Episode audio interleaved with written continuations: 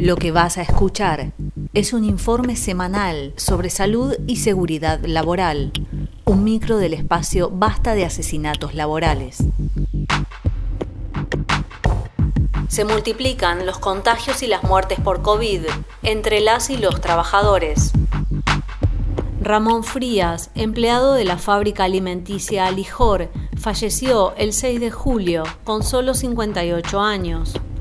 La planta de Garín donde trabajaba fue clausurada días anteriores por una denuncia que realizó la comisión interna ante las autoridades municipales de Escobar. La denuncia se efectuó porque la patronal quería seguir produciendo, aún tras conocerse que se habían disparado los contagios por coronavirus entre los empleados. Según las estadísticas que lleva el Sindicato de Trabajadores de Industrias de la Alimentación, solo en la filial Buenos Aires hay 145 trabajadores y trabajadoras afectados por coronavirus. El 16 de julio se confirmó la muerte por COVID de un trabajador del ingenio azucarero Ledesma en Jujuy, donde hasta el momento se registran más de 15 casos de contagio. El fallecido se encontraba trabajando pese a tener antecedentes de diabetes, según informaron fuentes sanitarias.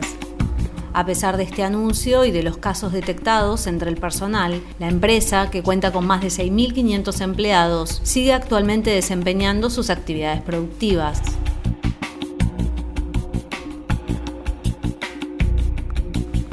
Dolor y bronca por dos muertes en el sector salud. En la clínica privada Gregorio Marañón, perteneciente al municipio de Morón, se registra un gran número de contagios entre trabajadores y trabajadoras.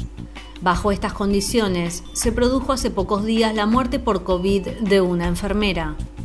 Las denuncias realizadas previamente por vecinos en las redes sociales daban cuenta de más de 40 trabajadores contagiados y otros tantos con síntomas, los cuales fueron sometidos para seguir trabajando en un claro incumplimiento de los protocolos del Ministerio de Salud.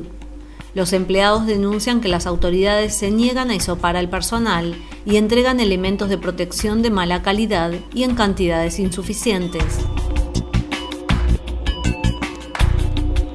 Algo similar ocurre en el Hospital Piñero, donde el 21 de julio se confirmó el fallecimiento por COVID de una trabajadora de limpieza.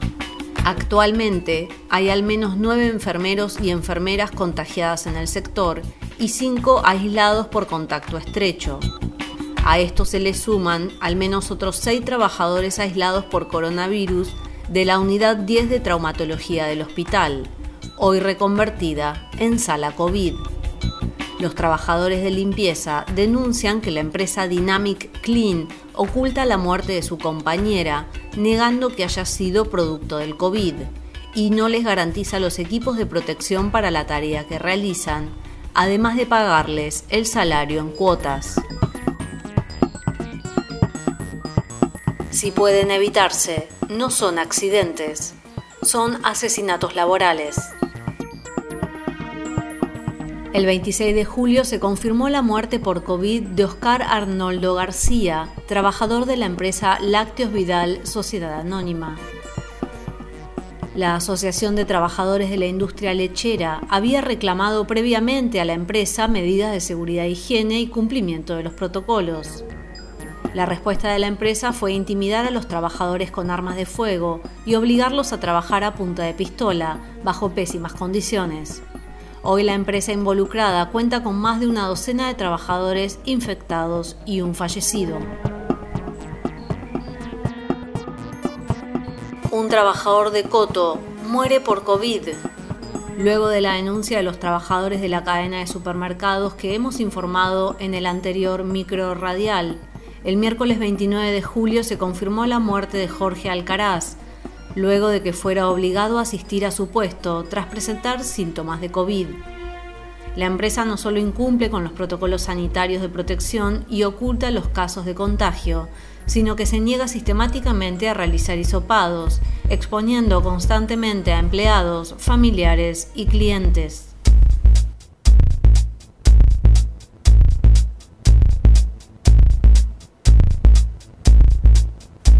El cumplimiento de las medidas de cuidado y prevención dependen de la organización de las y los trabajadores. ¿Cuál es la situación de los trabajadores de reparto en relación a las condiciones de seguridad e higiene durante la pandemia? ¿Cuáles son las condiciones de trabajo del sector? ¿De qué se trata la ley que aprobó la legislatura que regula el trabajo de los repartidores? Entrevista. Maximiliano, trabajador de Globo. Mi nombre es Maximiliano, soy trabajador de Globo y pertenezco a la agrupación de trabajadores de reparto, ATR, la cual venimos organizándonos hace casi tres años ya y dándole una pelea a todas las patronales de, de las aplicaciones, tanto Globo como Pedido Ya, como Uber Eats y como Rappi. La situación de los trabajadores de reparto en cuanto a los materiales de seguridad e higiene es eh, exactamente igual que antes de la pandemia. Porque las empresas, a pesar de varios reclamos y cuatro paros nacionales que hemos realizado, no han eh, brindado nunca eh, materiales de seguridad en cantidad y calidad. Sí lo han hecho esporádicamente, eh, a un nivel totalmente insuficiente, porque tienen que tener en cuenta que capaz que nos llaman una vez cada 15 días o, una vez por semana para darnos un barbijo que es descartable y que se degrada a las 4 horas, algún guante que al tener manubrio y con las bicicletas y las motos se rompen al rato y con, suerte eh, nos dan alcohol en gel. Quiere decir que todos los materiales que que nosotros tenemos que tener para tratar de, achicar la posibilidad de contagio del COVID-19 salen obviamente de nuestros bolsillos. Después otra cuestión con el tema de la seguridad es que ya pasados los 120 días de la pandemia, del inicio de la cuarentena y del aislamiento social, hemos sufrido eh, la muerte de un compañero cada 15 días. Ya van 8 compañeros que, murieron a partir del inicio de la pandemia. Estamos reclamando justicia para ellos porque las empresas no han dado en ninguno de los casos ningún tipo de indemnización. Eh, queremos que los compañeros eh, tengan una RT paga y clara, indemnización para los familiares eh, que han quedado totalmente sin ningún tipo de ingreso y nosotros nos negamos a que sean, eh, a, aceptar de que sean accidentes viales, sino que denunciamos que son asesinatos laborales porque eh, son en el marco de las tareas y aparte producto de eh, estar en la calle 12 horas, 14 horas, no tenemos tope de horario nosotros para, para trabajar y esto obviamente que incide en la baja de la atención de los compañeros que están 8 eh, horas, 10 horas, eh, es imposible mantener la atención en el tránsito de las ciudades tanto tiempo y esto obviamente que produce una baja de atención y es ahí que se producen estas muertes eh, que para nosotros obviamente son asesinatos laborales.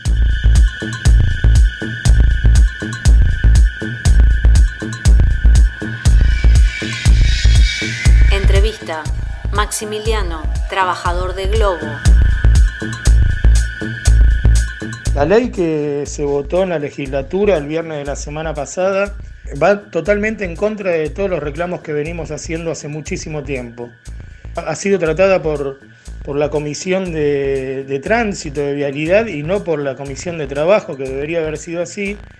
Y nosotros lo que estamos luchando es por una regulación en la que se nos considere realmente trabajadores para poder tener un horario definido, estamos planteando la insalubridad de nuestra tarea, producto del gran impacto físico y psíquico que tiene estar tantas horas en la calle. Estamos cobrando miseria en relación a lo que es el costo de la canasta familiar, que hoy está ubicada en alrededor de 90 y pico de mil pesos.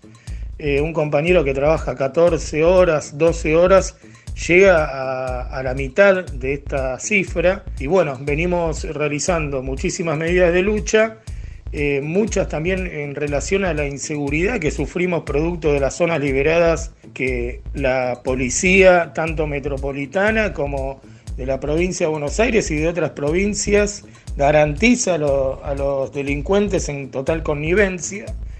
Y eh, nos estamos organizando a través de asambleas en los lugares de trabajo, eh, que son es la calle, donde hay lugares de, trabajo, vamos y deliberamos la necesidad de eh, organizarse.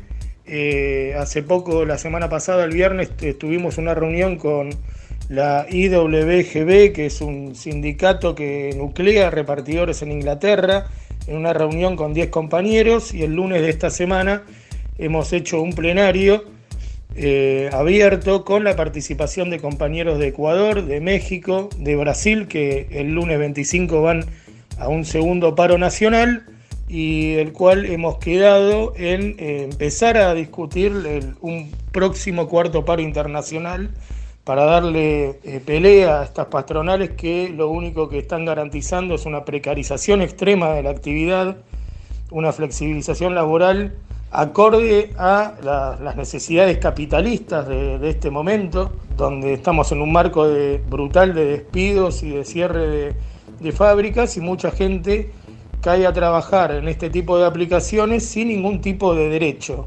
Es decir, que nosotros tenemos absolutamente todo para conquistar, porque no tenemos absolutamente ningún derecho. Este fue el informe semanal sobre salud y seguridad laboral, un micro del espacio Basta de Asesinatos Laborales. Seguimos en Facebook, Basta de Asesinatos Laborales.